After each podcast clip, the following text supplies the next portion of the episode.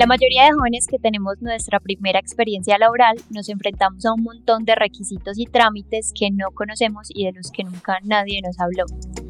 Para hablarnos de esta experiencia que para muchos es abrumadora, eh, en Píllate Esto invitamos a María Carmen Zafranco. Ella tiene claro todo lo necesario para dar ese primer paso en la vida laboral.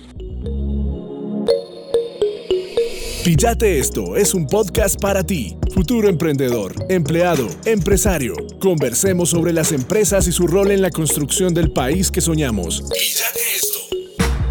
María Carmen eh, ¿cómo estás? Muchas gracias por participar en este espacio y cuéntanos un poco de cómo fue esa primera experiencia laboral que tuviste y cuáles fueron los retos que tuviste que afrontar. Eh, hola Melissa, muchas gracias a ustedes por la invitación. Feliz de estar en este espacio tan enriquecedor. Bueno, eh, la primera experiencia laboral mía fue de forma independiente. Yo no me empleé inmediatamente salgo de la universidad eh, debido a la carrera de los estudios que adelanté en Derecho y hice una especialización, inmediatamente salgo de la Universidad en Derecho de la Seguridad Social y empecé a laborar de forma independiente. Posterior a, estar laborando de forma independiente porque tengo un consultorio jurídico, eh, empiezo mi relación laboral por medio de un contrato de prestación de servicios en una empresa social del Estado, en un hospital público. Y allí fue mi experiencia laboral y los retos fueron muchos. Uno realmente es una persona muy inexperta cuando empieza, la experiencia lo va haciendo a uno como profesional. Eh, llega uno con mucho susto, uno llega con mucho susto a la vida profesional porque pasa de una universidad de tener eh, unas, una enseñanza teórica, de estar casi cinco años recibiendo teoría, claro está, y uno hace una práctica, pero no es lo mismo cuando vas y te enfrentas eh, a esa realidad que es ir y dar tus conocimientos eh, en función pues de un empleador o de un contratista en este caso. Yo empecé fue por contrato de prestación de servicios y realmente son experiencias enriquecedoras, mucho requisito que cumplir, pero podemos ir hablando de ellos pues como a medida de que, de que vamos desarrollando el tema. Claro, María, en este espacio nosotros queremos hablar de eso que a veces a nosotros no nos cuentan cuando vamos a iniciar nuestra vida laboral. Y casi nadie nunca nos comenta que existen varios tipos de contrato y que depende también como del empleador y el acuerdo que uno haga con él, cuál es ese contrato pues como al que va a acceder y cuáles condiciones tiene. Cuéntanos un poco de eso, cuál es la diferencia entre cada uno. Claro que sí, Melissa. Bueno, eh, para uno iniciar la relación, bien sea contractual o laboral, entonces, cuando yo hablo de una relación contractual o laboral, es porque siempre hay alguien que está contratando los servicios de uno como profesional o como técnico. Uno no tiene que ser profesional para que lo contraten, ¿cierto? Entonces, ¿qué sucede? Eh, la ley faculta que los contratos pueden ser contratos de prestación de servicios profesionales cuando estamos eh, frente a una persona que tiene determinadas capacidades para suministrar un servicio o la ley faculta también que podemos estar frente a una relación laboral, ¿sí? Entonces, ¿qué es lo que sucede? Cuando hablamos de un contrato de prestación de servicio, nos estamos rigiendo por la ley civil y en este contrato hay unos, unas obligaciones que debe cumplir el contratista que son muy diferentes a cuando estamos frente a una relación laboral. Eh, vamos a diferenciar. Cuando yo hablo de contrato de prestación de servicios, estoy hablando en que no hay una relación laboral. ¿Qué quiere decir eso? Como, como yo les explicaba al principio que yo inicié en una empresa social del Estado prestando mis servicios por un contrato de prestación de servicios. ¿Qué es lo que se hace ahí? Se firma un contrato donde a mí me dicen que yo estoy contratada eh, para desarrollar determinadas funciones dentro de esa empresa, dentro de esa institución, bien sea una institución pública o una institución privada. Te voy a poner un ejemplo, por ejemplo, de un contrato de prestación de servicios. Hay una empresa X que dentro de sus quehaceres eh, genera envases y empaques, sí. Y hoy en día la norma le está diciendo a la empresa que la empresa tiene la responsabilidad de saber dónde van a terminar esos envases y esos empaques, de que tengan en sí un ciclo productivo, una vida útil. Entonces, ¿qué hace la empresa? Si la empresa necesita hacerle un seguimiento a esa gestión, tiene la opción de contratar un ingeniero ambiental, busca un ingeniero ambiental, lo contrata y este ingeniero ambiental es contratado única y exclusivamente para hacer ese trabajo. ¿Cuál es el trabajo ahí? La gestión de los envases y empaques. ¿Qué es el contrato de prestación de servicios? Contratan al ingeniero para que haga esa función y le pagan unos honorarios por ello, pero este ingeniero no tiene que estar cumpliendo horario, no tiene que estar totalmente subordinado a la empresa, es decir, que el profesional puede tener varios contratos de prestación de servicios en diferentes empresas porque la ley lo permite, no hay una exclusividad frente a ese servicio que esté prestando y se puede contratar por otro lado, ¿sí?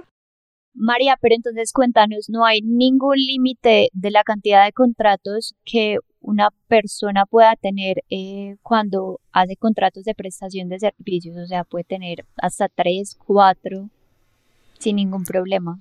No, el límite, el límite ya es un límite físico, ¿cierto? Porque no podemos responder por muchas cosas al, mismo tiempo. Es decir, cuando uno es contratista, uno lo que tiene que tener en cuenta es si yo como profesional soy capaz de responder por dos, tres, cuatro contratos, porque la idea pues es como cumplirle a la persona que me contrata, bien sea una persona natural o una empresa, una persona jurídica, poder pues como desarrollar y cumplir con el objeto contractual tal cual me lo hacen, pero no hay un límite. El límite pues es lo que te digo, la capacidad que tenga uno como profesional para responder frente a esas obligaciones que adquiere. Y en el otro sentido, cuando estamos ya en una relación laboral, cuáles serían entonces esas condiciones o esos beneficios, esos deberes que uno como empleado adquiere con el empleador. Listo, bueno, entonces cuando hablamos de una relación laboral, eh, generalmente tenemos que tener en cuenta tres elementos que nos trae la norma colombiana. ¿Qué son estos tres elementos? Estos tres elementos son una subordinación, que haya una remuneración y que haya una prestación personal del servicio. ¿A qué se refiere eso? Eh, cuando yo estoy prestándole mis servicios a una empresa, estoy recibiendo constantemente órdenes de mis superiores para poder ejercer esas funciones, para poder cumplir esas funciones, ¿sí?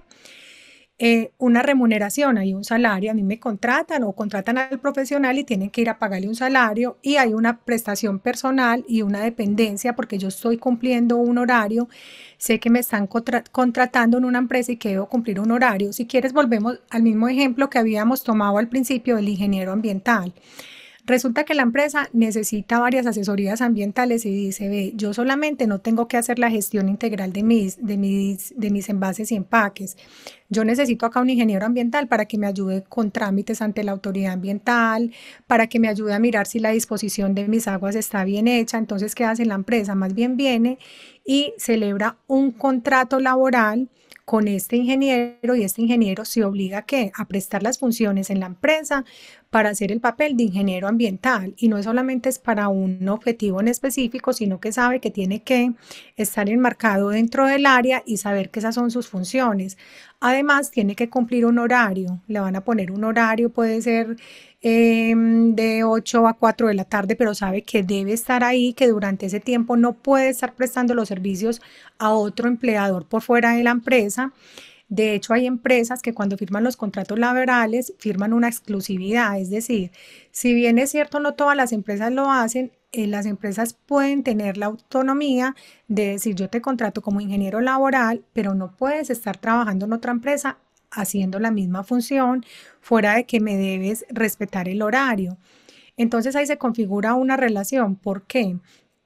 Porque mira que es muy distinto a lo que veíamos ahorita. En el contrato de prestación de servicios yo sé cuáles son las funciones y yo voy y las cumplo y las hago, pero no tengo un horario determinado para ir a cumplir con mis funciones.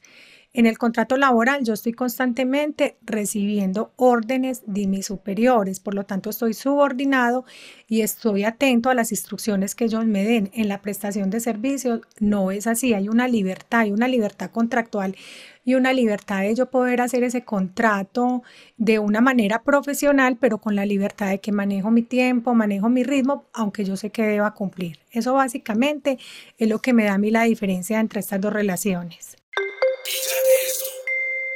María, cuando a un joven le hablan de seguridad social, al principio es como muy confuso porque creemos que, pues, que son muchos trámites con muchas entidades y pues que es dinero que al fin y al cabo no vamos a ver con el que se va a quedar la empresa. Pues hay muchísimos mitos alrededor de, de este tema y pues sería muy interesante saber un poco más de qué es la seguridad social, para qué sirve, por qué es importante y cuál es esa diferencia que encontramos cuando adquirimos un contrato de prestación de servicios y una relación laboral pues ya un poco más formal. Claro que sí, Meli. Bueno, eh, voy a empezar por lo último de la pregunta. Listo. Eh, ahorita que estábamos hablando pues de prestación de servicios y de relación laboral, es bueno como antes de hablar de seguridad social, eh, tener en cuenta qué tipos de contratos existen en Colombia, ¿cierto? Porque cuando el joven llega, entonces me llamaron de la empresa y me, llamaron o yo me presenté a una convocatoria y pasé, pero me están diciendo que voy para una prestación de servicios. Entonces, Primero que todo, diferenciar si estamos ante una relación laboral o ante una prestación de servicios y saber que estos contratos, según la norma, son así.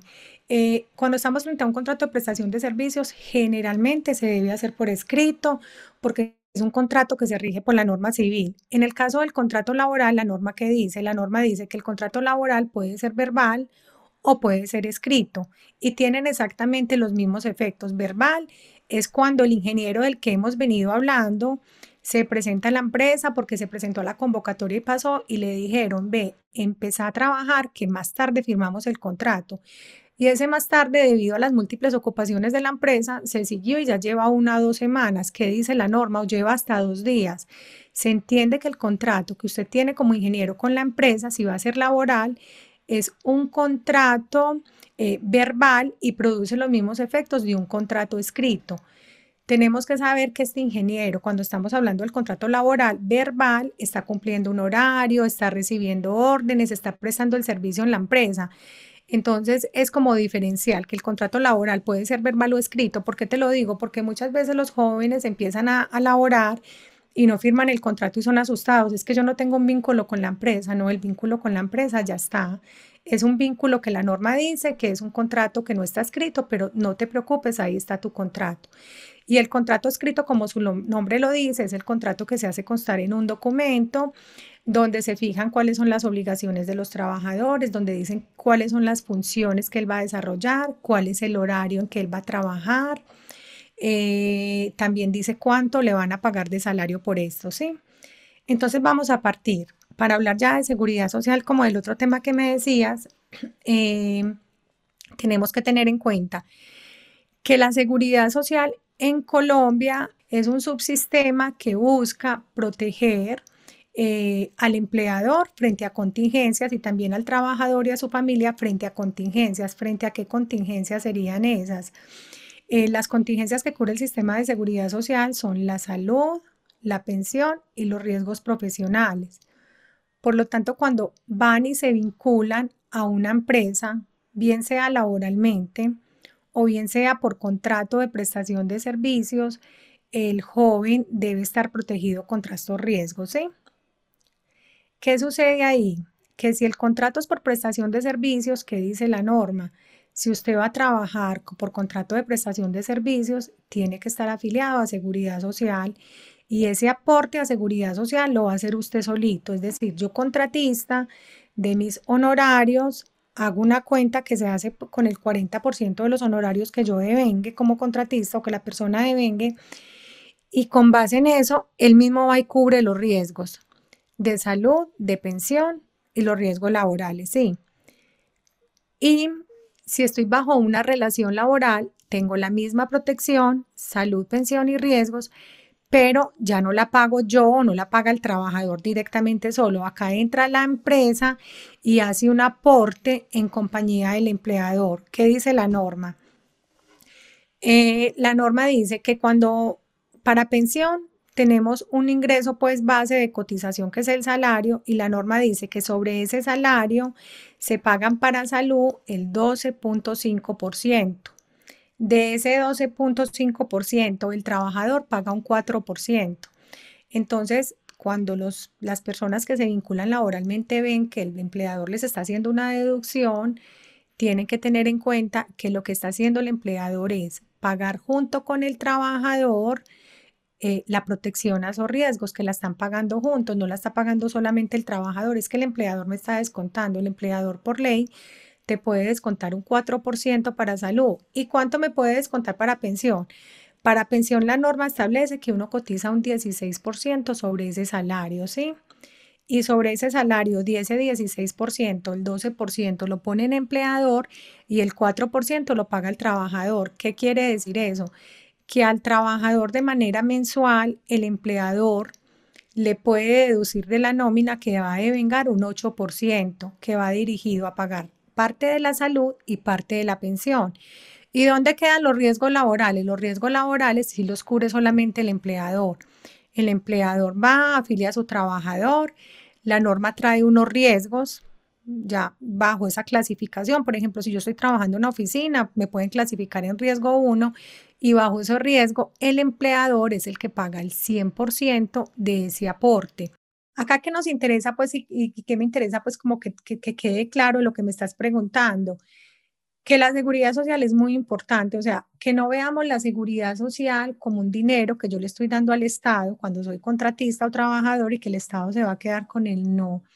Lo que hace la seguridad social es proteger, protegerme contra cuáles riesgos, contra la salud, porque me puedo enfermar, pensiones, ¿cómo me protejo yo? Es que mucha gente dice, no, pues que yo estoy muy joven, yo no me voy a alcanzar a pensionar no puedes pensar eso así, no podemos pensar eso así. ¿Por qué? Porque la pensión a mí se subdivide también en varias partes. Yo puedo tener una pensión por vejez, que es la más anhelada para todos, porque la idea es llegar a, a, nuestros años mayores y poder tener una pensión, pero también me puede proteger contra una invalidez. Nadie está libre de sufrir un accidente, nadie está libre de enfermarse, que me iba para el trabajo y iba para el trabajo, para un paseo y tuve un accidente en un bus y quedé inválido, pero entonces estoy protegido porque puedo adquirir una pensión de invalidez en caso tal de cumplir con los requisitos.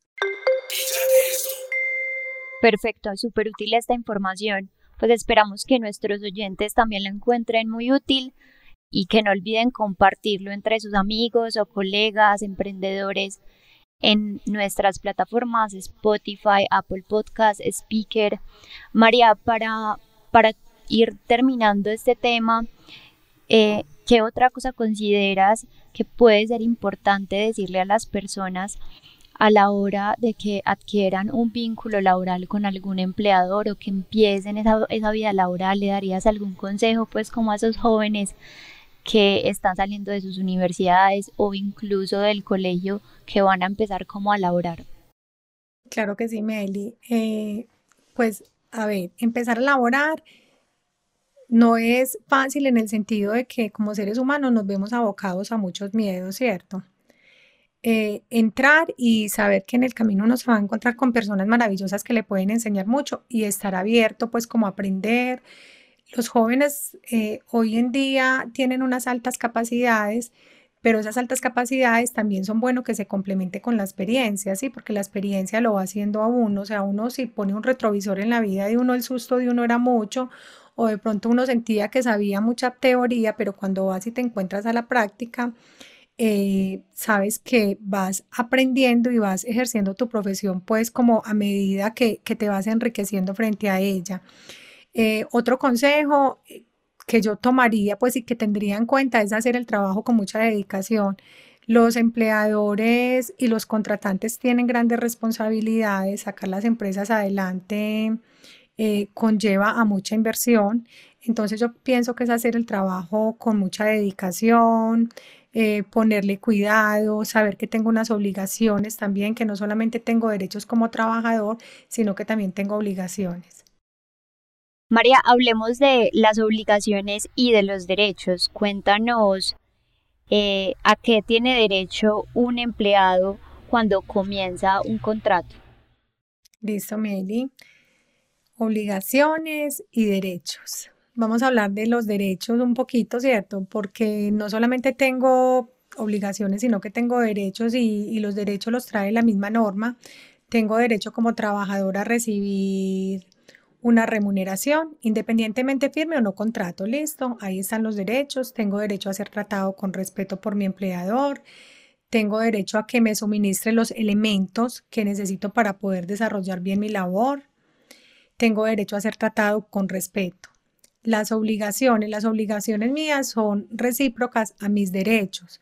Tengo obligación de tratar bien a mis superiores, obligación de tratar bien a mis compañeros de trabajo, obligación de desarrollar bien mi trabajo, las labores para las que fui contratado. Tengo la obligación de presentarme en, estado de salud y en estado pues físico y anímico que me permita desempeñar bien esas funciones. Eh, como derechos también, la ley laboral eh, trae para los trabajadores una serie de prestaciones, se llaman prestaciones sociales, y son las que se derivan precisamente del contrato laboral. Cuando estamos frente a un contrato de prestación de servicios, no hay prestaciones sociales, mientras que en la relación laboral sí tenemos unas prestaciones sociales. Estas prestaciones sociales son básicamente el derecho que tengo a disfrutar por un año de laborado de 15 días hábiles de vacaciones remuneradas. Es decir, si yo laboré un año completo, inmediatamente me dice la ley que tengo derecho a disfrutar de 15 días hábiles de vacaciones, me voy y los disfruto y me las deben de pagar como si estuviera laborando. También tengo derecho a recibir de manera eh, anual dos primas de servicio. ¿Qué son las primas de servicio? Las primas de servicios, dicen la norma, que es la, el derecho que tiene el trabajador de participar de las utilidades de su empleador. ¿Cuándo se pagan estas primas de servicio y a qué equivalen? Estas primas de servicio se deben de pagar antes del 30 de junio de cada año y antes del 20 de diciembre de cada año. ¿Y aquí equivale? Equivale a un salario anual. Es decir, en junio me pagan la mitad del salario y en diciembre me pagan la mitad del salario. También tengo derecho a percibir de manera anual por cada año laborado eh, el auxilio de cesantías. ¿Qué es el auxilio de cesantías? El auxilio de cesantías es una protección que trae la ley para los trabajadores y que busca que el trabajador tenga unos ahorros para el momento en que quede cesante, en el momento en que yo me quede sin empleo, si sale la persona de la empresa, tiene derecho a ir al fondo de cesantías que él haya elegido, donde el empleador le haya consignado sus cesantías y poder disfrutar de ellas. ¿A qué equivalen las cesantías? Las cesantías equivalen a un mes de salario por cada año laborado. ¿Qué dice la norma? Que estas cesantías se deben consignar por el empleador en un fondo eh, de pensiones por el trabajador elegido y las consigna ya y el trabajador solo puede hacer uso de ellas cuando se termine la relación laboral o en casos muy específicos para vivienda o para educación.